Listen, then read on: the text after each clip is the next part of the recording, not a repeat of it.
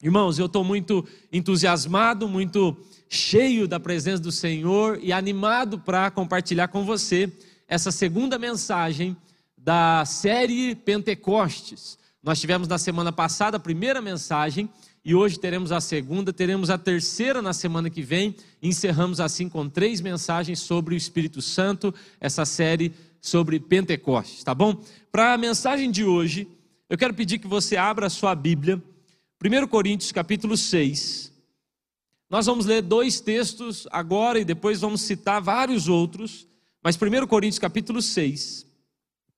Esse texto vai ser projetado aí na sua tela, você pode ficar tranquilo, mas eu quero te incentivar, irmão, a pegar a sua Bíblia, a pegar aí o seu caderninho e anotar, não perca tempo, não se distraia. Ontem eu e Suelen estávamos ali, Suelen com seu caderninho, sua anotação, é, sobre a macrocélula. No final, tivemos aquele tempo de oração. A macrocélula havia sido gravada, então eu estava em casa com Suelen. No final, naquele apelo, nós estávamos chorando. Eu falei com Suelen, eu estou aqui, é até estranho, eu estava me vendo. E aí nós estávamos chorando, eu impus as mãos sobre ela, e nós estávamos ali com um caderninho anotado, toda a ministração, chorando na nossa cozinha, é, tamanha ação de Deus em nós. Então não perca não perca tempo, não perca, não se distraia, não perca nada do que Deus tem preparado para você.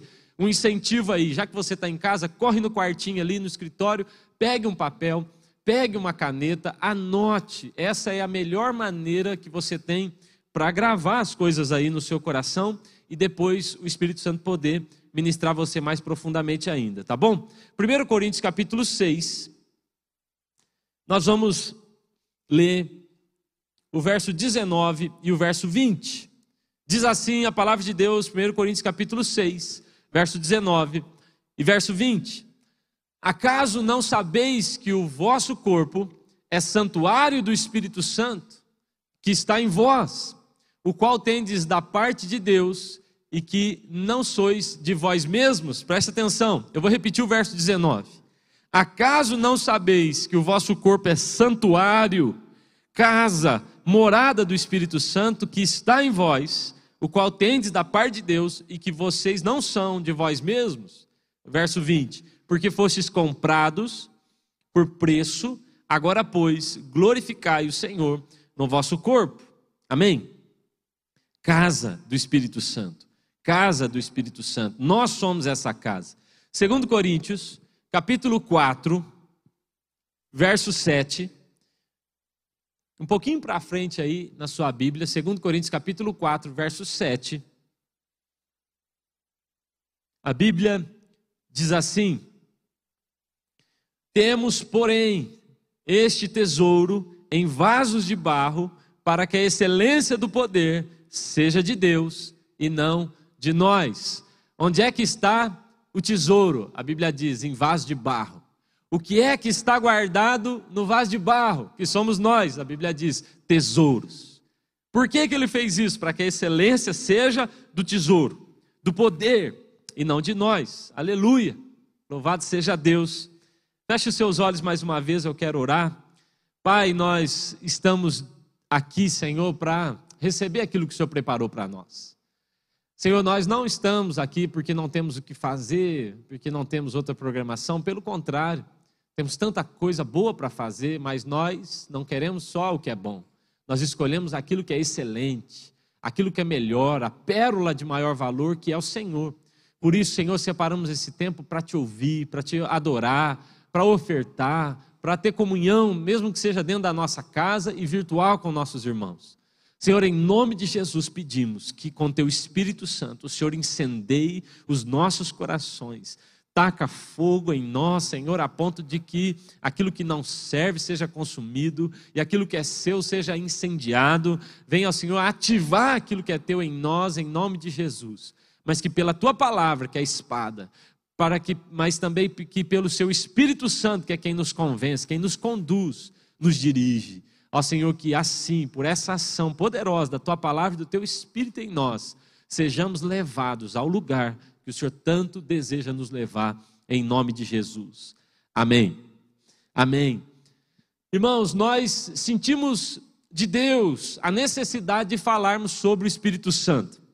Há muito tempo eu tenho sido incomodado ao olhar para as mensagens, até mesmo para as que eu prego, ao olhar para as mensagens que eu ouço, para as músicas que são cantadas e perceber que a maioria delas ignora o Espírito Santo. Glória a Deus pela vida do nosso amigo pastor Shalom. Glória a Deus por uma geração que tem se levantado de adoradores que tem dado o valor devido ao Espírito Santo. Hoje nós temos facilidade de encontrar, mas por muito tempo, irmãos, nós tínhamos dificuldade de encontrar uma música que falasse sobre o Espírito Santo. Porque ele era ignorado, era tratado como uma fumaça, como um, um fantasma, eu não sei. Muita, por muito tempo, o Espírito Santo foi chamado de terceira pessoa da Trindade. Talvez até hoje ainda alguém se refira assim a ele. E por que se chamou então o Espírito Santo de terceira pessoa da Trindade? Me parece também que muitos colocaram ele nessa escala. Deus Pai é o primeiro, Deus Filho é o segundo, e o Espírito Santo vem lá em terceiro, porque só tem três mesmo, então ele é o último lugar, o último colocado.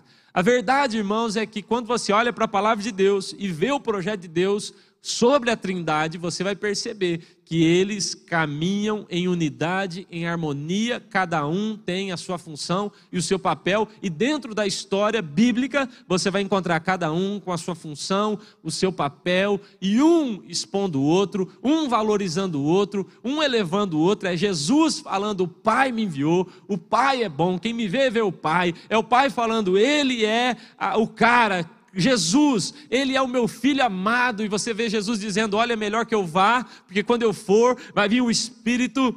E você percebe isso entre eles, mas muitas vezes no nosso coração nós tratamos isso de maneira errada. Então, por isso a necessidade de tocarmos nesse assunto, de trazermos aqui uma série em que falamos sobre o Espírito Santo. Isso é muito sério e é muito importante. Na semana passada, nós começamos aqui com a primeira mensagem. Falamos então sobre a ideia de que o Espírito Santo é aquele que vem para confirmar nosso coração de que nós não somos órfãos. Dissemos isso aqui, Jesus afirmou isso: Eu não vos deixarei órfãos. Mas eu falava na semana passada sobre esse espírito de orfandade, exatamente para afrontar o nosso Deus, para afrontar essa relação com o Espírito Santo. Satanás então cria esse espírito de orfandade. Você encontra muitas pessoas e elas estão até envolvidas por muitos relacionamentos, mas se sentem só, absolutamente só, abandonadas, sem valor.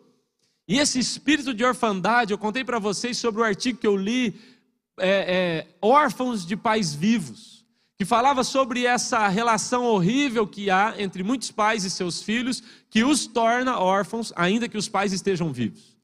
Eu contei para vocês a minha experiência lá em São Paulo de estar no meio de uma multidão e ainda assim me sentir sozinho.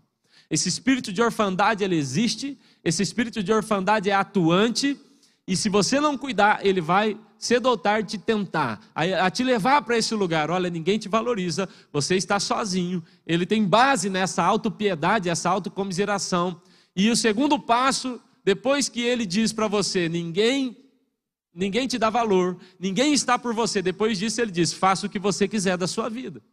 Então é por isso que nós temos uma geração de pessoas que dizem: meu corpo, minhas regras. Eu faço o que eu quero, eu tomo as minhas decisões. Se sentem órfãos, não tem pai. Mas Jesus disse que, em contraponto a isso, Paulo vai afirmar que o Senhor preparou o espírito da adoção, aleluia. Não ficamos órfãos. E por mais que esse espírito de orfandade que Satanás levantou tenha tentado tomar os nossos corações e talvez tenha tomado o seu coração um dia, falamos na semana passada de que sobre você, sobre mim, há o espírito de adoção. Ele nos adotou e quando ele fez isso, a Bíblia diz que ele então coloca em nós um anel. O anel é o selo. O anel é a garantia, o anel é a sua filiação, o anel revela a paternidade de Deus sobre você e sobre mim. E esse anel, segundo a Bíblia, é o Espírito Santo. A Bíblia fala: foste selados com o Espírito Santo. Esse anel que o Senhor colocou nas nossas mãos chama-se Espírito Santo. Por isso, a importância de um relacionamento sério com o Espírito Santo. Porque quando você se relaciona com Ele, Você então percebe que você é filho, você tem um anel, e por causa desse anel você pode liberar decretos do céu na sua vida, e por causa desse anel você sabe que a garantia que esse anel nos dá é de que nós temos um pai, a garantia que esse anel nos dá é que nós temos uma herança, a garantia que esse anel nos dá é que nós temos uma casa. O anel foi deixado por penhor, ou seja, ele vai voltar, vai nos buscar e iremos para a nossa morada eterna, nossa morada celestial. O filho pródigo volta para casa, o pai o recebe, porque o pai sempre recebe, mas o pai o recebe com a seguinte condição: meu filho, você pode voltar para casa, mas a questão é essa: você precisa mudar de roupa, precisa ser um menino santo. Você precisa colocar sandálias, porque voltou para mim, vai caminhar comigo agora, mas você precisa de um anel. E o pai logo coloca um anel no dedo daquele menino, para garantir, para todo mundo ver que ele é filho e que agora essa identidade foi retomada no coração daquele rapaz. Você está entendendo? Então, em primeiro lugar, a nossa série de mensagens sobre Espírito Santo, nós queremos deixar claro: o Espírito Santo é aquele que confirma em nós que somos filhos. Se somos filhos, somos herdeiros. Se somos herdeiros, somos também co-herdeiros com Cristo. E se somos filhos, podemos dizer: Aba, pai, temos um paizinho. Você não é órfão, aleluia. O anel está na sua mão. Muitas pessoas me contaram essa semana que o Espírito de Deus mostrou para elas o anel na mão. Mostrou que elas tinham um anel e muitos tiveram uma visão, uma experiência assim com o Espírito Santo. Eu fiquei tão feliz de perceber isso. Agora, irmãos, hoje nós queremos tratar nessa segunda mensagem sobre a ideia de que o Deus Emanuel, Jesus, o Deus conosco, deixa de ser o Deus conosco, o Deus que está para ser aquele que está dentro de nós. O Deus conosco se transforma no Deus em nós. É a grande transição da história. Aquele que esteve conosco aqui na terra então vai ao Pai, volta ao Pai e deixa então o Espírito Santo, que agora habita em nós. E essa transição, irmãos, ela é tão importante. Jesus afirma em Mateus capítulo 28, ele afirma: Eis que estou convosco até a consumação dos séculos. Aí você diz, mas como é que ele está conosco até a consumação dos séculos? Se ele voltou para o céu, ele voltou para o Pai. Ele está dizendo: o Espírito Santo que vem é Deus tanto quanto eu é Deus tanto quanto o Pai, e o Espírito Santo que vem morará em vocês. Isso é motivo só, só isso já seria motivo para a gente ficar aqui glorificando, exaltando o nome do Senhor. Essa é a grande transição. Talvez nós não tenhamos ideia do tamanho dessa mudança, do tamanho dessa transição, mas a verdade é que aquele Deus que fez por nós, agora é o Deus que faz através de nós. Essa transição, essa mudança, ela realmente alterou o curso da história e ela altera o curso dos cristãos, ela altera o curso da igreja, muda completamente tudo quando o Espírito Santo vem e nos toma. Isso é o que a gente precisa tratar aqui e queremos tratar aqui nessa, nessa noite. Eu quero que você repita comigo: o Espírito de Deus está dentro de mim. O Deus que fez por mim agora é o Deus que faz através de mim. Isso eu quero que você repita aí, em nome de Jesus. Agora, irmãos, talvez nós não tenhamos noção do quanto essa transição foi esperada. É muito fácil quando a gente já nasce com algo. É muito fácil quando a gente sempre teve algo. É muito mais difícil quando você não tem e de repente recebe. Agora, irmãos, parece que as pessoas costumam dar mais valor quando desejam, desejam, elas não têm e de repente aquele presente chega até as mãos dela. Mas nós nos acostumamos já com esse espírito que habita em nós. Isso é um grande problema, porque há uma grande chance de nós desvalorizarmos esse presente. Agora, quando você olha para a história da Bíblia, irmãos, isso foi esperado por anos. Aqueles homens desejaram viver o que vivemos por anos. Eu escrevi ontem em algum grupo, eu falei, gente, os profetas desejaram ter o que nós temos. Os profetas desejaram viver a maneira que nós vivemos. Isso foi muito esperado. Na antiga aliança, quando você ouve falar sobre o Espírito de Deus, você vai perceber que o Espírito de Deus se manifestava de vez em quando em algumas pessoas apenas. Você vai perceber ao longo da história que de vez em quando o Espírito de Deus vinha sobre alguém. Então você vai ler, por exemplo, no Antigo Testamento que o Espírito de Deus tomou Sansão. O Espírito de Deus tomou Elias. O Espírito de Deus tomou Eliseu. O Espírito de Deus tomou Gideão. Mas também, irmãos, algumas vezes o Espírito vinha e algumas vezes o Espírito se retirava. A Bíblia diz que o Espírito do Senhor se retirou de Saul. E a Bíblia fala que o Espírito de Deus se retirou de Sansão e ele nem percebeu. A Bíblia também diz, por exemplo, que o Espírito de Deus vinha sobre algumas pessoas para algumas funções e depois se retirava deles de novo. Então, por exemplo, muitos homens receberam o Espírito de Deus para ocupar uma função no tabernáculo, criar alguma coisa, fazer algo que naturalmente não podiam fazer e depois disso voltavam a ser homens normais. Por um tempo eles recebiam quase que um superpoder e de repente eles voltavam a ser apenas alguns mortais. Irmãos, eu fico imaginando a sensação daqueles homens, de repente o Espírito vem sobre mim, e de repente ele já não está mais sobre mim. Que coisa diferente. O tabernáculo no Antigo Testamento, ele também representa um pouco do que essa relação com o Espírito de Deus, com a presença de Deus, representava naquele tempo. O tabernáculo era uma estrutura que Deus mandou o povo de Deus fazer no deserto, ainda no deserto. Ele deu toda a orientação para Moisés, mas aquele tabernáculo também acontecia ali algumas coisas de maneira também que nós podemos relacionar com a ação de Deus no Antigo Testamento. Nós podemos olhar para aquilo como um contraponto àquilo que Deus fez agora em nós, na nova aliança. Então, eram poucas pessoas que tinham acesso até o lugar da intimidade com Deus. Era, eram poucas pessoas e era também de vez em quando. Você pode imaginar aquele povo todo, talvez sedento por conversar com o Senhor, sedento por ter acesso a Deus e não podia. A Bíblia deixa claro que era algo que era um evento, de vez em quando alguém entrava poucas pessoas tinham acesso, ou seja, não eram todos e não era sempre. Perceba o contraponto àquilo que nós vivemos hoje. Isso é muito sério. Havia, irmãos, então, no coração daqueles homens uma grande expectativa. Havia no coração deles uma expectativa para que esse dia chegasse, o dia que nós vivemos chegasse. Joel, capítulo 2. Então, uma promessa é liberada. Veja só o que diz em Joel, capítulo 2, verso 28 e verso 29. Diz assim: E depois disso, derramarei do meu espírito sobre todos os povos, sobre toda a carne, os vossos filhos e as vossas filhas profetizarão, os vossos velhos sonharão e os vossos jovens terão visões. Veja isso, irmãos, ele está falando aqui de uma promessa de que então o Espírito Santo viria sobre todos.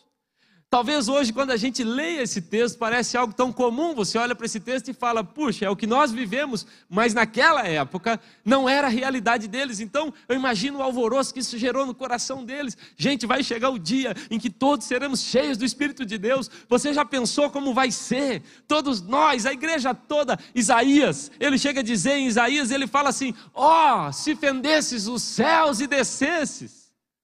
Aquilo é um grito do fundo do coração de Isaías dizendo: Puxa, como seria bom se um dia os céus se abrissem, o Senhor viesse e rasgasse os céus, descesse, os montes tremessem, o fogo acontecesse. Ele está falando de Pentecostes. Aquilo que ele tanto sonhou, nós temos hoje.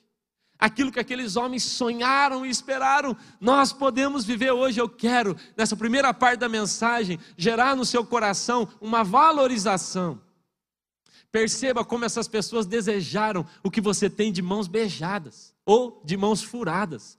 Perceba o que esses homens tanto esperaram e hoje nós temos assim, irmãos, está na nossa, à nossa disposição. Joel profetizou: vai chegar esse dia, vai chegar esse dia.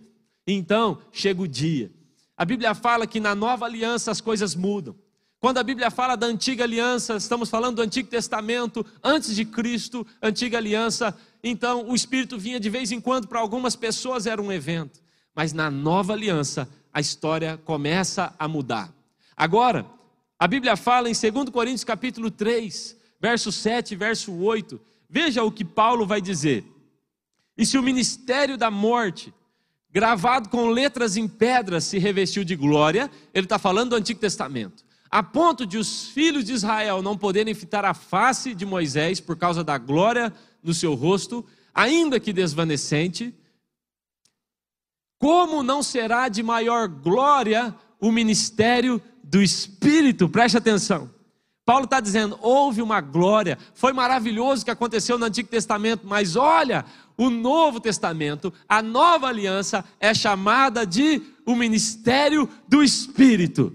Ou seja, nós não podemos dizer, eu estou em Cristo, eu estou na nova aliança, eu participo da Santa Ceia, vamos participar daqui a pouco, eu creio na ressurreição dele e não viver pelo Espírito. Paulo diz: a nova aliança é marcada por ser um ministério do Espírito. Atos capítulo 2, verso 14 e verso 15. O Espírito Santo vem, toma a igreja. Nós vamos falar mais disso na semana que vem. O Espírito Santo vem, ele toma a igreja. Algo maravilhoso acontece. Agora o Espírito Santo está sobre cada um daqueles homens. Olha o que Pedro fala em Atos capítulo 2, versos 14 e 15. A Bíblia diz: Então Pedro se levantou. E ele disse em alta voz à multidão: Ei, pessoal, vocês estão achando que esses homens estão bêbados? Vocês estão errados. Esses homens não estão bêbados, eles estão cheios do Espírito Santo. E aí Pedro vai dizer: o que está acontecendo é aquilo que foi predito por Joel.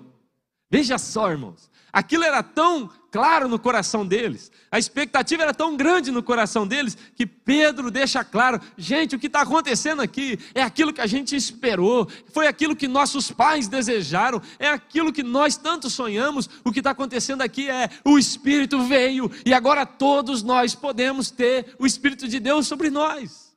O que Pedro está dizendo, gente, aquilo que sonhamos por muito tempo, aquilo que vimos no Emanuel, agora é aquilo que nós podemos experimentar dentro de nós.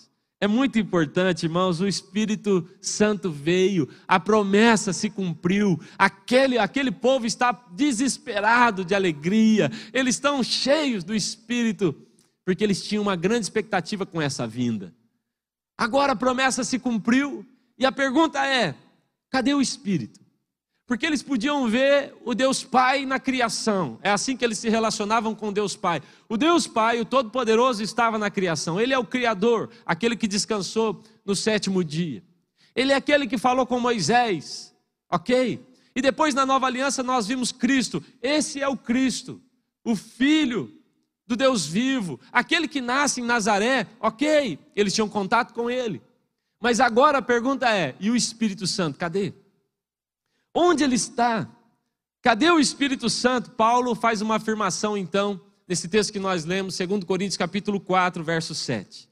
E Paulo deixa claro o seguinte, gente, aquilo que os profetas esperaram, aquilo que todo homem de Deus esperou, aquilo que os seus pais sonharam, aquilo que foi predito por Joel veio e agora está depositado dentro de cada um de nós. Segundo Coríntios capítulo 4, verso 7, Paulo vai dizer: Ele depositou as suas riquezas em vasos de barro. Ele decidiu pegar o seu Espírito Santo, o dunamis, o maior poder que há sobre a face da terra, e colocar isso dentro de nós. Sabe aquele grito de Isaías? Ah, se o Senhor ofendesse os céus. Sabe aquela expectativa que Pedro está dizendo? Gente, aconteceu. Joel, Joel disse, aconteceu. Sabe isso tudo? Isso tudo está liberado agora e está dentro de você. Todos nós que cremos no Senhor Jesus Cristo, todos nós que mudamos de vida, todos nós que entendemos quem Ele é, recebemos o Espírito de Deus, está dentro de nós. Essa é a declaração de Paulo. Ele diz: Ei, gente, preste atenção. Ele colocou dentro de vaso de barro. É isso que aconteceu. Em João capítulo 2, Jesus, quando fala do templo, Jesus diz o seguinte: Olha, está vendo esse templo aí?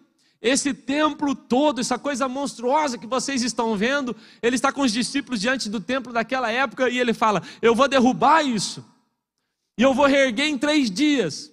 O que é que Jesus reergueria em três dias? Ele está dizendo: Eu vou derrubar o templo e vou levantar em três dias. As pessoas querem matar Jesus por isso, querem prender Jesus por isso, mas sabe o que ele está dizendo? Eu vou derrubar esse templo feito por homens. Aquilo que os homens disseram, essa é a habitação de Deus. Aquilo que os homens disseram, Deus mora aqui dentro, e eu vou levantar bilhões de outros templos, e nós agora somos esses templos. Agora veja só, irmãos, a Bíblia diz em Ageu, capítulo 2, verso 9, a Bíblia diz assim: A glória desta última casa será maior do que a primeira, diz o Senhor dos Exércitos, e nesse lugar darei paz diz o Senhor dos Exércitos. A Bíblia está dizendo que houve uma primeira casa. Em outras traduções, Ageu vai dizer a glória da segunda casa. Mas eu gosto dessa tradução que fala a glória da última casa. Nós somos a última casa. Agora, Paulo diz assim: se a primeira casa foi cheia de glória, se da primeira maneira que Deus se moveu foi cheio de glória, foi maravilhoso, quanto maior glória há naqueles que estão cheios do Espírito Santo. A Bíblia está dizendo: há uma segunda casa que Deus também deseja. Assim como nós, homens de Deus, desejamos tanto o Espírito Santo, Deus também desejou que o Espírito dele habitasse não em templos feitos por mãos humanas, mas em nós. E quando ele encontra alguém que diz: Senhor, eu sou essa casa. Então ele diz: a glória dessa casa não pode ser comparada com a glória das outras casas, será muito maior, será com uma, com uma glória evidente, muito maior. Sabe onde era a primeira casa? Irmãos, a primeira casa, alguém, muitas pessoas já me perguntaram isso, pastor, onde é a primeira casa? E eu vou te dizer o que eu entendo ser a primeira casa. Para mim, a primeira casa tem a ver com o tabernáculo. Para mim, a primeira casa tem a ver com a arca da aliança. Deus estava na arca da aliança. A presença de Deus era manifesta na arca da aliança. E o que era a arca da aliança?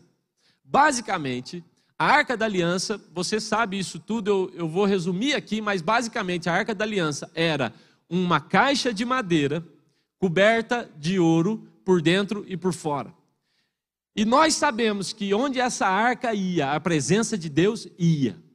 Grave isso que eu estou dizendo. A arca da aliança, ela era uma caixa simples com um bom revestimento. Uma caixa simples com um bom revestimento. Guarda essa frase. Jesus, em Lucas capítulo 24, verso 49, Jesus falou o seguinte: Eis que lhes envio a promessa de meu Pai, mas fiquem na cidade, permaneçam na cidade, até que do alto sejais o quê? Revestidos. Repete comigo: revestidos. Revestimento. Quando Deus escolheu uma casa, quando Deus escolheu o primeiro lugar da sua manifestação, Ele disse: façam uma, uma caixa simples, de madeira, de acácia, mas revista. Porque eu estarei nesse lugar de revestimento, esse lugar simples, só que com um grande revestimento. Esses somos nós. Esses somos nós, irmãos, gente simples, de barro, de madeira, tocados pelo grande carpinteiro, mas cheios do Espírito Santo, porque permanecemos nele, então somos revestidos do Espírito Santo. E agora nós nos tornamos a segunda casa. E a glória dessa segunda casa, que sou eu, ela é maior do que a primeira, é isso que a Bíblia diz onde a primeira casa ia, as guerras eram vencidas, onde a primeira casa ia, o monte fumegava, onde a primeira casa ia, a história era diferente, agora nós somos a segunda casa que é maior, que é melhor, então o que tem acontecido nos lugares onde você vai? Paulo vai dizer: acaso você não sabe que você é santuário de Deus? Será que você não entendeu? Efésios capítulo 2, verso 19 ao 22, a Bíblia diz assim: Assim já não sois estrangeiros e peregrinos, mas concidadãos dos santos. Sois da família de Deus, edificados sobre o fundamento dos apóstolos e dos profetas, sendo ele mesmo Cristo Jesus a pedra angular, no qual todo edifício bem ajustado cresce para santuário dedicado ao Senhor, no qual também vós juntamente estáis sendo edificados para a habitação de Deus no Espírito. Deus está dizendo: Eu fiz de você uma casa, eu escolhi vocês para morar. Jesus, em João capítulo 14, verso 23, Jesus diz o seguinte: Se alguém me ama, guardará a minha palavra, e o meu Pai o amará, e viveremos para ele, e faremos nele o que? morada. Você vai perceber, irmãos, por várias vezes. Eu quero que vocês entendam a história, se situem na história, porque eu quero provocar o seu coração, quero provocar o seu espírito hoje. Se situe na história. Ao longo da história, homens vêm desejando ter o que você tem. Ao longo da história, as pessoas vêm ansiando ter o Espírito dentro, não fora, não de vez em quando, não como uma visitação, mas o Espírito dentro, o Espírito um amigo, o Espírito uma pessoa. Ao longo da história, essas pessoas desejaram, Joel disse, vai acontecer. Pedro falou, já aconteceu. Ageu disse, quando vier, a segunda casa vai ser maior. E todos olham e falam: como será maior? Olha a glória dessa primeira. E ele diz: será maior. E Deus guardou o maior e o melhor para nós. Nós somos essa casa. Ô irmão, se você não conseguir entender até aqui, você não vai poder seguir aqui comigo agora nessa mensagem. Mesmo você que está ouvindo essa mensagem, você que diz assim, mas pastor, eu sou um pecador. Você só conseguiu concluir isso porque o Espírito Santo dentro de você te levou a essa conclusão. Satanás não ia te fazer pensar assim. A sua consciência não te faria, a não ser que a sua consciência fosse tocada pelo Espírito. Mesmo você, irmão, que está aí olhando e falando, eu não entendo nada de Espírito Santo. Mesmo você que está aí dizendo, eu estou visitando, eu estou aqui assistindo, porque alguém me mandou esse convite, eu quero te dizer: há um Espírito de Deus dentro de você. Se você diz, eu aceito Jesus como Senhor, Salvador da minha vida, a partir de agora você passou a ser casa, morada. Se alguém me ama, se alguém guarda as minhas palavras, eu e o Pai, o Pai o amará, e nós viremos e faremos nele morada. Se você ama o Pai, segue as palavras, então agora você é morada do Espírito Santo. Guarde isso no seu coração, não aceite outra explicação. Você tem o Espírito Santo de Deus. Que notícia maravilhosa! Agora, qual é o propósito do Espírito então nos encher? Qual é o propósito do Espírito fazer de nós uma casa, uma morada, um templo? A Bíblia fala em João capítulo 7, verso 37 e 39, esse texto é muito importante. João capítulo 7, verso 37 até o 39 diz assim: No último dia e mais importante dia da festa, Jesus levantou-se e disse em alta voz: se alguém tem sede, venha a mim e beba. Quem crer em mim, como diz a Escritura, do seu interior fluirão. Repete comigo essa palavra: fluirão. Fluirão, fluirão. Essa é uma palavra muito séria na Bíblia. Fluir, fluir. Do seu interior fluirão rios de água viva.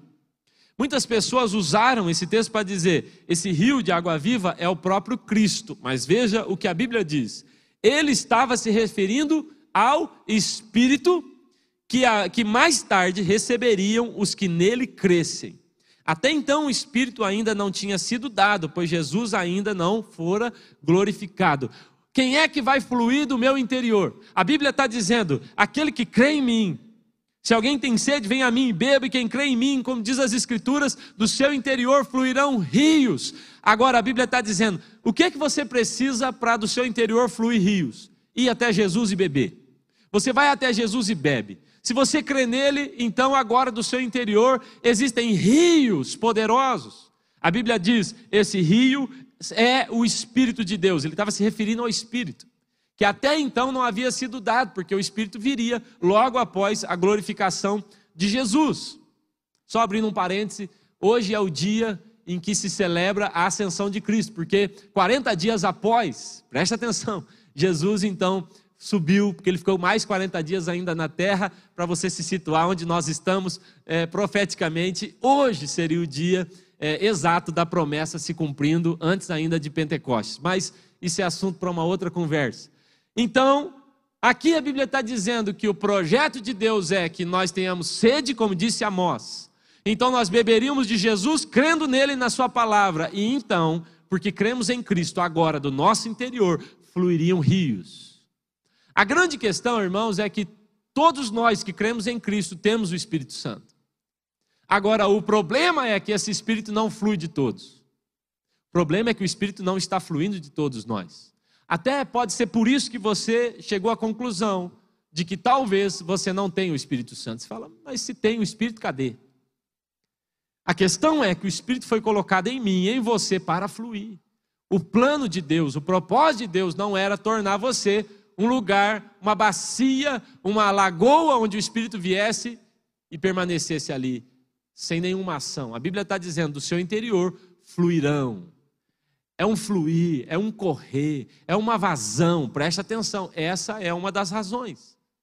Agora, muitas pessoas acabaram deixando de acreditar no Espírito Santo de Deus, que é vivo, que está agora aí, ó, falando com você através dessa palavra. Deixaram de acreditar simplesmente porque pararam de permitir que o Espírito fluísse, ou nunca experimentaram ainda o fluir do Espírito Santo na sua vida.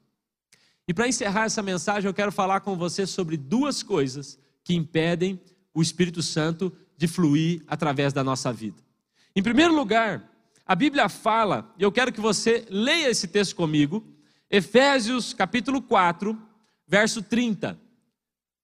A primeira coisa que nós fazemos que impede o Espírito Santo de fluir, preste atenção, ele não sai de você, ele continua em você, o Espírito está em mim. Agora, eu impedi ele de fluir. Efésios capítulo 4, verso 30 diz assim: Não entristeçais o Espírito de Deus, no qual fostes selados para o dia da redenção. O verso 31 diz assim: ó, Longe de vós toda amargura, e cólera, e ira, e gritaria, e blasfêmias, e bem assim toda malícia. A primeira coisa que me leva a ter o Espírito Santo e não fluir do Espírito Santo é entristecê-lo. Irmão, você pode fazer tantas coisas com o Espírito Santo. Deus nos deu essa liberdade. Onde o Espírito de Deus está, ali a liberdade. Há tantas coisas que nós podemos fazer, tantas maneiras de interagir, de agir, de se mover nos dons. Mas nós também podemos, diz a Bíblia, entristecê-lo, blasfemar contra ele, então, em primeiro lugar, irmãos, se nós queremos ver o Espírito que está em nós fluir, porque ele está em nós, se nós queremos que esse Espírito que está em nós, então, flua, como diz as Escrituras, como diz a palavra, que era o plano de Deus, se nós queremos isso, em primeiro lugar, pare de entristecer o Espírito Santo.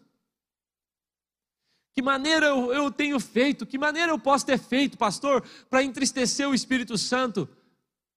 Sabe, irmãos, o que fazemos para entristecê-lo? Na minha opinião, entristecemos o Espírito Santo quando deixamos de entender que o Espírito é santo. Ou vivemos a vida da nossa maneira. Entristecer o Espírito, como diz a palavra, Efésios capítulo 4, verso 30, quando diz: Não entristeçais o Espírito de Deus. Ele diz: Então fique longe de vocês toda amargura, cólera, ira, gritaria, blasfêmias. O que, a Bíblia está dizendo? Olha, você entristece o espírito toda vez que você se envolve com essas obras da carne. Toda vez que você deixa a sua carne te governar, você impede que o Espírito Santo flua. Ontem aqui na Macrocela nós estivemos falando muito seriamente sobre isso. Há uma festa que fica entre a Páscoa e a Pentecostes. Páscoa, Pentecostes, mas há uma festa que o judeu celebra antes de Pentecostes. E é chamada festa dos pães asmos.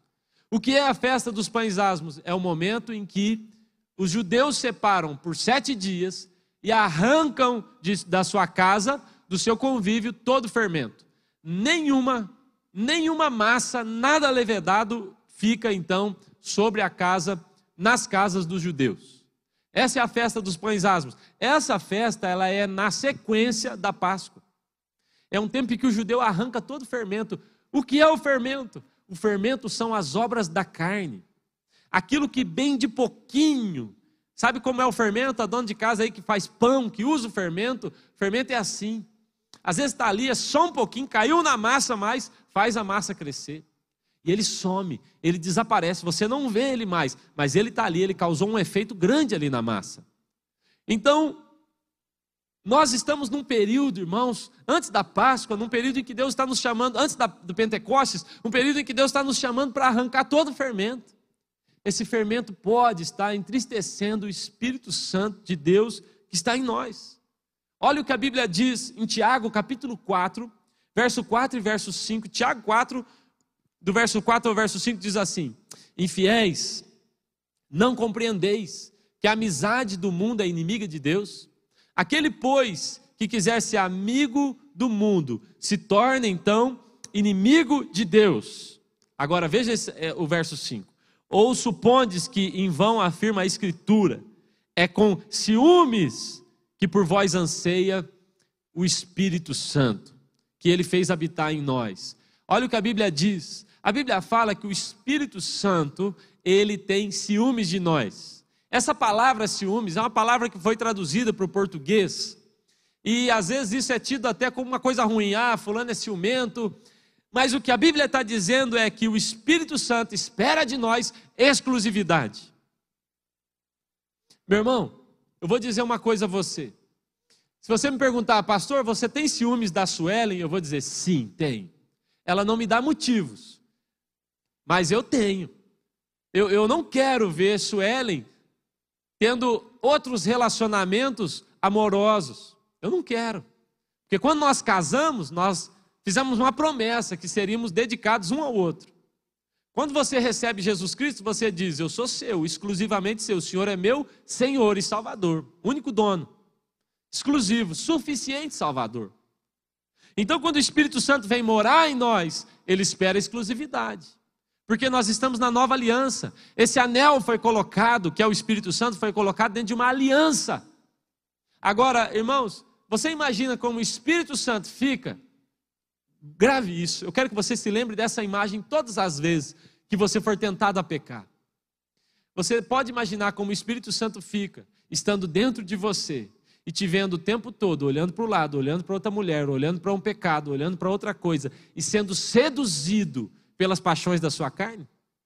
Imagina você andando com seu marido, sua esposa, de mãos dadas, e na rua o tempo todo ele fica assim: olha para uma mulher, olha para outra mulher, deseja essa mulher, deseja esse homem. O tempo todo ele está assim, meio querendo largar a sua mão para ir estar com essa mulher, para ir estar com esse homem. Como é que você se sentiria? A Bíblia diz: o Espírito Santo sente ciúmes de nós. Sabe por quê, irmãos? Na nossa carnalidade nós ficamos flertando com o pecado o tempo inteiro. Não entristeçais o Espírito Santo, você pode entristecê-lo.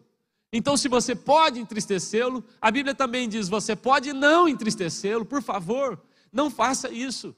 Livre-se de toda carnalidade, livre-se de todo fermento, de tudo aquilo que tem estragado a sua vida, estragado a massa. Livre-se de qualquer que seja o pecado, mesmo que sejam pecados que você chama-os de pecados inofensivos. Por favor, se livre disso. O Espírito é santo. E eu estou falando de você, com você e estou me colocando aqui, irmão. Por favor, essa é a nossa grande guerra.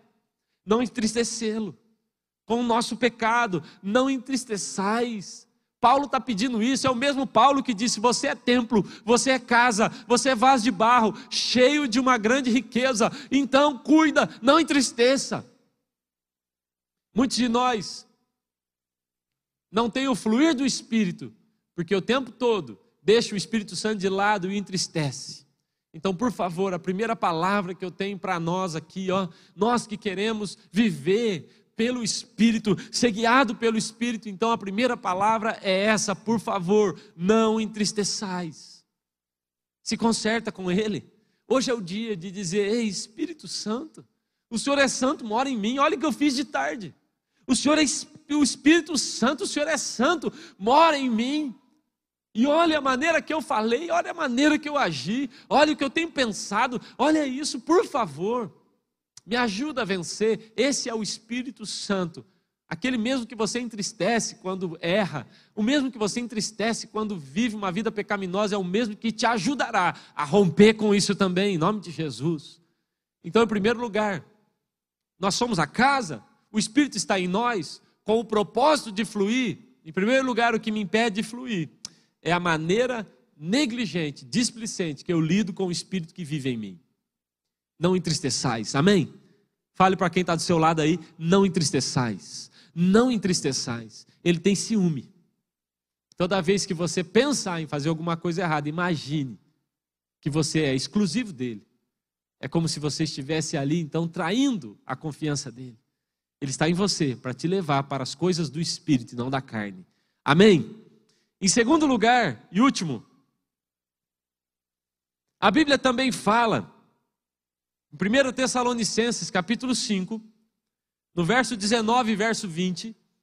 Em segundo lugar, muitas vezes não fluímos, o Espírito não flui de nós, porque nós apagamos o Espírito. Olha o que a Bíblia diz, 1 Tessalonicenses, capítulo 5, verso 19 e no verso 20. A Bíblia diz assim: Não apagueis o Espírito, não desprezeis as profecias, é o verso 20. Veja só, se no primeiro momento Paulo diz não entristeçais, há uma outra coisa que também você pode fazer com o Espírito Santo, que é o apagar, o extinguir, o abafar. Outras traduções vão usar essas expressões. Não extingais o Espírito Santo, não abafe, não cale o Espírito que está em você. Irmãos, muitas vezes nós estamos abafando. Deixamos de corresponder com o Espírito. Olha, irmãos, quantas vezes você tentou falar com alguém, essa pessoa não te respondeu na primeira vez, não te respondeu na segunda, não te respondeu na terceira e você desistiu dessa conversa.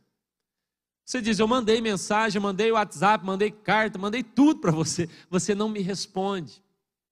Quando nós deixamos de corresponder ao Espírito, nós estamos, na verdade, apagando o Espírito dentro de nós. A Bíblia fala que o Espírito Santo é um fogo. E esse fogo que está dentro de nós, ele precisa ser aceso por nós. Presta atenção. A Bíblia fala que todos os dias o sacerdote era responsável por buscar lenha e fazer o fogo queimar mais e mais. Quando você recebe a Cristo, ele coloca em você o Espírito Santo, que é o fogo. Ele acendeu o Espírito dentro de você e de mim.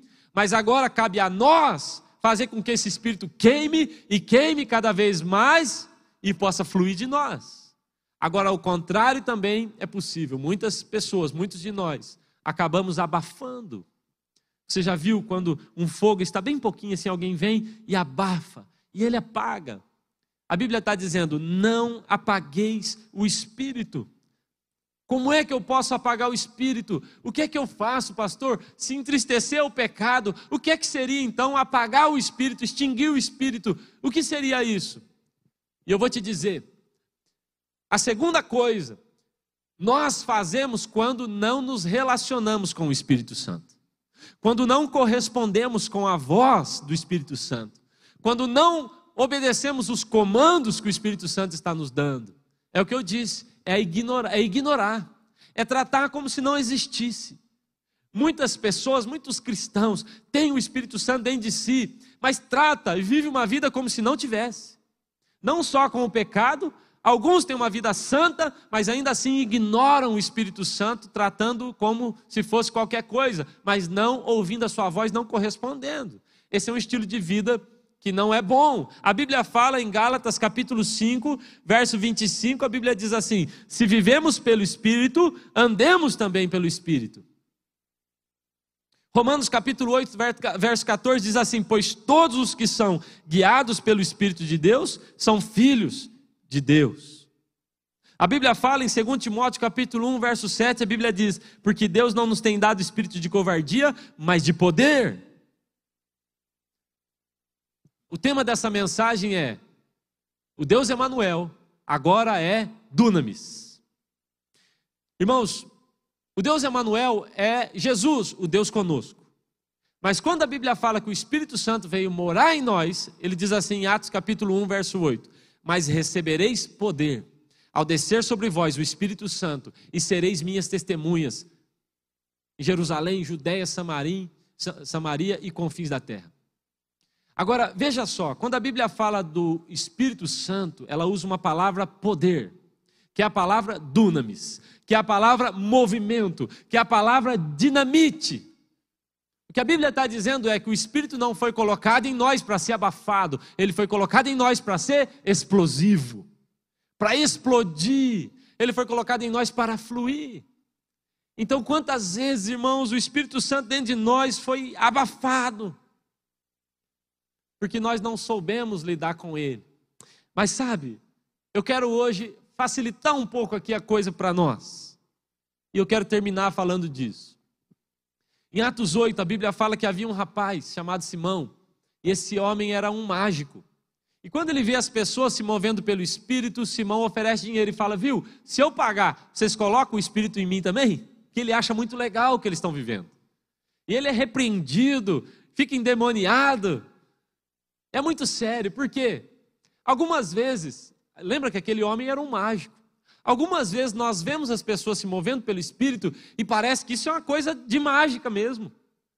Que só alguns podem que só algumas poucas pessoas vão poder se mover no Espírito, uh, usar os dons, falar com o Espírito Santo, parece que é uma coisa de outro mundo, quando não é.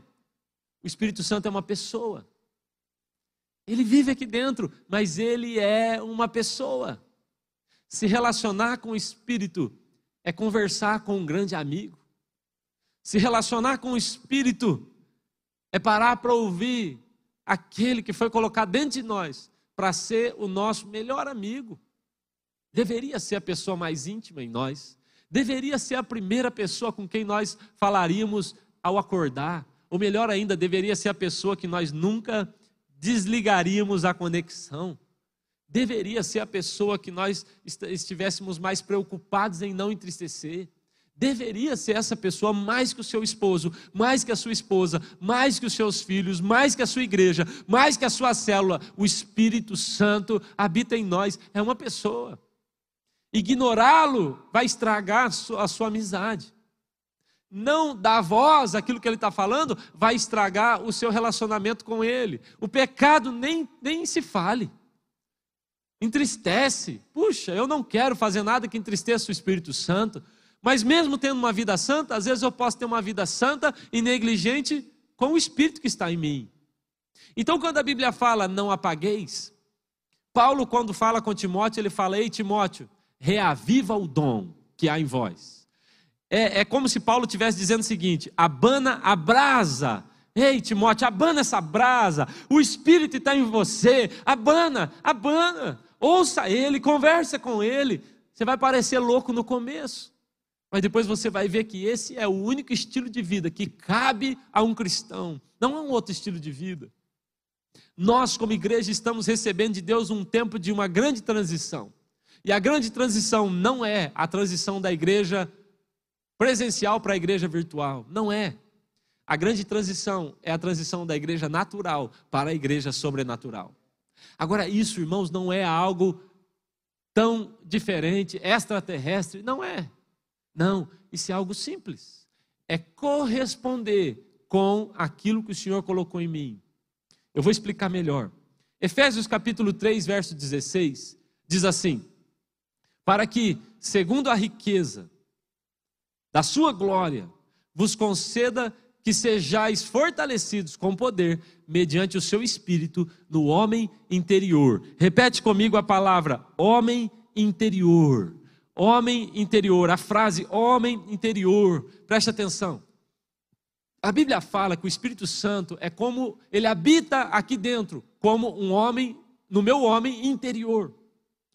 Sabe, irmãos, eu vou tentar explicar isso da maneira mais simples para que nós tenhamos um primeiro contato com ele, aquele que está começando e você que já tem, que evolua nisso e avance nisso. O Espírito Santo, ele é antes de tudo um som. Pentecostes antes é um som. Você vai ver que antes do Espírito aparecer no batismo de Jesus, ele aparece como uma pomba, mas você também ouve um som. A Bíblia deixa claro que antes de mais nada, o Espírito Santo é uma voz. E você sabe, porque irmãos, você já teve essa experiência. Sabe quando você erra com alguém e ninguém te falou nada? Mas aqui dentro você fala: Meu Deus, o que, que eu fiz? Isso pode ser o Espírito Santo falando com você. Sabe, irmãos, quando algo ruim acontece, você pisa na bola. E às vezes tudo que você quer é alguém para te aprovar. E às vezes os amigos se aproximam e falam: Não, não esquenta não. Ela que começou. E você fala a verdade. Aí você tenta se animar, mas aqui dentro você sabe: Não está certo isso aí. Ah, mas é a sua esposa que é assim, você se anima, que alguém vem e fica do seu lado. Mas aqui dentro você fala, não está certo isso daí. Esse é o Espírito Santo, é o homem interior. É assim que ele fala com a gente. Irmãos, eu vou te dizer, eu consigo colocar nos dedos quantas vezes eu ouvi a voz audível de Deus. Pouquíssimas, pouquíssimas vezes. Mas eu não poderia enumerar todas as vezes que meu aqui no meu homem interior eu ouvi o Espírito Santo me dizendo: Cezinha, vá por aqui. Ei, Cezinha, conduza por aqui a igreja. Agora é por esse caminho, é no homem interior. Mas o que a gente faz é a gente ignora isso. Eu não trato isso com seriedade. Muitas vezes eu vou conversar com famílias, com casais, com pessoas que dizem: Eu errei, pastor, e quando eu falo com elas, elas dizem: Eu sabia. Alguma coisa me dizia que isso ia dar errado. Isso pode ser o Espírito Santo falando com você. A questão é que nós abafamos, não damos vazão, ignoramos. Mas, irmãos, eu quero deixar uma coisa clara aqui: é simples. O Espírito Santo é semelhante a uma pomba. Hoje o Shalom citou aqui o Salmo 84, quando fala que a andorinha, o pardal e a andorinha encontraram lugar é interessante como Deus associa isso a pássaros simples. Simples. O pardal e a andorinha encontraram lugar em Deus. Simples. Mas a Bíblia, quando fala do Espírito Santo, fala da pomba. A pomba veio sobre Jesus. Ela representava o Espírito Santo. A pomba é uma ave simples. Preste atenção. Aprenda a se relacionar com o Espírito Santo, mas aprenda a fazer isso de um modo simples, sem mistificar demais. E se abra, se abra, irmãos, faça isso se abrindo para a condição de talvez estar errado. Isso vai acontecer muitas vezes. Talvez você vai dizer, foi o Espírito que falou comigo e no final não era, tudo bem. Se deixe, se deixe levar pelo Espírito. Irmãos, uma vez eu estava numa casa e estávamos com o pastor Ronald e a pastora Lucy. E eu me lembro, o Klaus ainda era um menino novinho. E aí a gente estava ali numa conversa, de repente o Klaus gritou e veio correndo com a mão queimada. E aí a Lucy falou o que foi. E ele falou: queimei a mão fervendo água. E eles disseram: para que você foi ferver uma água, Klaus? Para que você fez isso? Você não podia mexer no fogão? E eu me lembro dessa cena porque depois eles perguntaram: o que você estava querendo fazer, Klaus? E o Klaus disse: eu vi que a mãe não estava bem e eu fui fazer um chá para a mãe. Como é que um pai e uma mãe podem brigar com o filho, mesmo ele errando? Ele está errado. Então eu vi que a Lucy abraçou ele, beijou ele. O Ronald disse: Puxa, obrigado, filho, nós vamos cuidar da sua mão. Porque ainda que errando, ele estava tentando agradar seu pai e a sua mãe.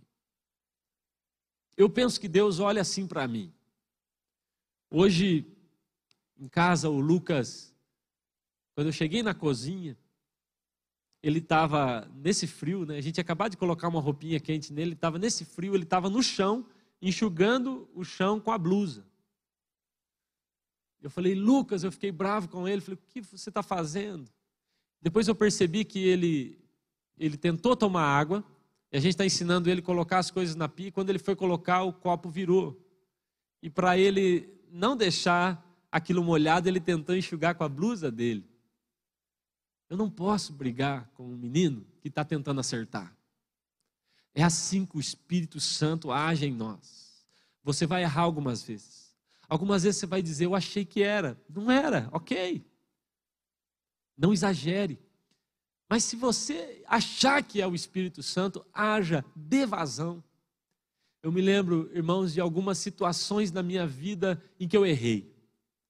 Eu achei que era o Espírito, mas eu me lembro de tantas outras em que era o Espírito Santo. Tantas outras. Era Ele. Eu me lembro do dia em que eu comecei a orar com Suelen. E eu não queria errar, eu não queria mais me relacionar com ninguém que não fosse a minha esposa. Mas um dia, no portão da casa dos pais dela, o Espírito Santo disse a mim: Essa é a sua esposa. E ainda bem que eu acreditei. Eu ouvi do Espírito: Essa é a, a sua esposa. Eu chego numa reunião de oração uma vez, o Senhor começa a mostrar para mim, na reunião de pastores, todos são pais, menos você. Era verdade. Então Deus diz: comece a orar agora e pedir um filho. E eu comecei a orar e pedir um filho. Meu pastor vem até mim e fala: Cezinha, o que, que você está pedindo? Deus me mandou vir até aqui. Eu falei: estou pedindo um filho. Ele falou: então, essa é a palavra. Deus já te deu um filho, será um menino e se chamará Lucas. Essa palavra eu recebi há nove anos. O Lucas tem quatro, para você ter uma ideia de quanto tempo levou para acontecer. Mas nós cremos. Nós tínhamos uma mala escrito Lucas na nossa casa. Eu viajava com essa mala escrito Lucas por onde eu ia. O Espírito Santo falou comigo. Eu me lembro de quando aqui em Laranjeiras, andando por um bairro, eu ouvi a primeira vez a palavra Zoe. Zoe. O Espírito soprou Zoe. E eu acreditei que era só um nome bonito para a gente colocar, talvez numa rede, talvez num ministério. Eu não podia imaginar que naquele dia, ao ouvir a voz do Espírito Santo, a dar vazão àquilo e não apagar, eu não podia imaginar que Zoe seria um movimento que tem tocado hoje tantas pessoas. Ouça o Espírito Santo, agora mesmo, ele está falando com você. Alguns meses, eu estava saindo aqui da tenda, e no caminho, aqui na avenida, essa avenida que chama Santos Dumont, né? Na Santos Dumont, eu estava indo para casa, e eu sentia no meu espírito a necessidade de ligar para um pastor. E eu parei o carro porque era muito forte, eu sabia que o Espírito Santo estava falando comigo, ele me deu o um nome e me deu a condição daquele pastor. Eu parei e liguei para aquele pastor. E quando ele atendeu, ele atendeu gritando, chorando. Fazia muitos anos que eu não falava com ele. Então ele atende gritando. E ele fala: Cezinha, me ajuda, me ajuda. E eu falei para esse pastor: eu te liguei por uma direção de Deus. Não faça o que você está pensando em fazer. Ele me disse assim: eu estou no meu apartamento, sozinho, com um cachorro, pronto para tirar minha vida. Esse rapaz ouviu aquilo que o Espírito estava dizendo, parou com aquilo que ia fazer. Hoje é um homem de Deus, casado, é pastor, ainda é um pastor hoje, abençoado lá no Rio de Janeiro, mas porque eu ouvi a voz do Espírito e não abafei, não abafei. Quantas coisas eu poderia te contar sobre ouvir a voz do Espírito e não abafá-lo. Mas eu sei, irmão, eu sei que Ele está falando com você agora. A Bíblia diz: se você ouvir a voz de Deus, não não deixe de corresponder. Se hoje ouvir a voz de Deus, os músicos, espera só um pouquinho. Espera só um pouquinho. Eu quero fazer uma dinâmica aqui com você. Preste atenção. Mantenha, mantenha o, o, o foco assim mesmo. O José Henrique está aqui na câmera, pode manter assim, por favor. Ouvir a voz de Deus é algo que parece tão místico e confuso, mas eu vou te dizer, não é. Eu garanto a você. Quando eu comecei a ouvir a primeira vez, as primeiras vezes a voz de Deus, me lembro que ele apontou para mim uma casa. Eu estava evangelizando. E eu me lembro, uma das primeiras vezes que eu ouvi, ele apontou uma casa e falou: É nessa casa. Eu estava em São Paulo. E eu cheguei naquela casa, e por mais incrível que pareça, irmãos, as portas estavam todas fechadas, a gente ia, as pessoas não correspondiam. E eu me lembro assim, eu falei, eu acho que o Espírito Santo me mandou ir ali. Falei para uma mulher que estava comigo. E ela falou, você acha ou tem certeza? Eu falei, acho que ninguém tem certeza dessas coisas, mas eu menos ainda. Estou aprendendo. Ela falou, e como que ele falou? Eu não sei explicar, eu disse para ela. Mas será que é ele mesmo? Eu estava numa situação muito ruim com aquela mulher. Porque é uma coisa difícil, irmão. Quando a gente ouve o Espírito, não é uma coisa assim, eu ouvi, é certeza, ele falou aqui, eu sei lá, eu sei lá se você age de outra maneira, mas comigo não é assim. Eu tive a sensação, eu disse a ela. Mas como é que você sabe? Eu disse, eu acho que eu sei. Mas posso estar errado. E ela falou: Vamos tentar. Ainda bem que ela disse isso. Se nós fomos, cheguei naquela casa, fui falar com aquele senhor e ele com a cara mais fechada, eu falei: Não é possível que eu tenha errado. E aí, um momento, eu falei para aquele senhor: Eu falei, Olha, deixa eu só tentar mais uma vez. Ele falou: Eu estou ocupado. Eu falei: Deixa eu tentar mais uma vez. Eu vim de longe. Ele falou: De onde você veio? Eu falei: Vim do Paraná. Vim só para passar esse tempo aqui, para evangelizar. Ele falou: Eu não conheço ninguém no Paraná. E aí ele falou assim comigo. Eu perguntei para ele: O senhor é natural daqui? Ele falou: Não, sou natural de Birigui. Aí eu falei: Minha avó também. Irmãos, imagine que eu estou em São Paulo. E ele falou: Sua avó é natural de Birigui? Eu falei: Sim, minha avó e meu avô. Não sei se naturais de lá, eles moraram lá, numa fazenda lá. E ele falou: Como é o nome do seu avô? Eu falei: Meu avô se chamava Pedro Cita. Ele começou a me olhar e falou assim: A sua avó é a dona Ermelinda? Eu falei: Por acaso é? E ele abriu o portão, me chamou para dentro da sua sala e ele falou: Eu morei perto dos seus avós. Eu dançava baile junto com a sua avó, já fui ficando bravo essas alturas, né? E o senhor já deu uns amassos na minha avó. Mas era uma das primeiras vezes que eu estava ouvindo o Espírito. E a gente não tem muita convicção. Aquele homem aceitou Jesus ali na sala dele, porque eu não tive vergonha de parecer errado naquele momento. É simples. Quando você começa a se relacionar com o Espírito, quando você começa a ouvir a palavra de Deus, aos poucos a voz dele vai se tornar mais natural para você. Então preste atenção, você está me vendo aqui, olha aqui para mim. Você está olhando aí para o celular, para a TV, computador, então olha aqui para mim. Nós estamos aqui conversando há praticamente uma hora, mais ou menos. E você já se acostumou com a minha voz. Mas você está me vendo. Então é mais fácil, enquanto você me vê, confiar naquilo que eu falo e saber, é o pastor Cezinha que está falando. Agora, preste atenção.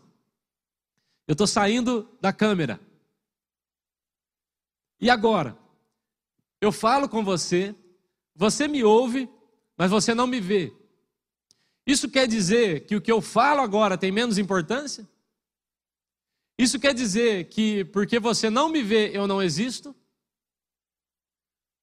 Ou isso quer dizer que apenas o que sumiu foi a imagem, mas eu continuo aqui falando com você?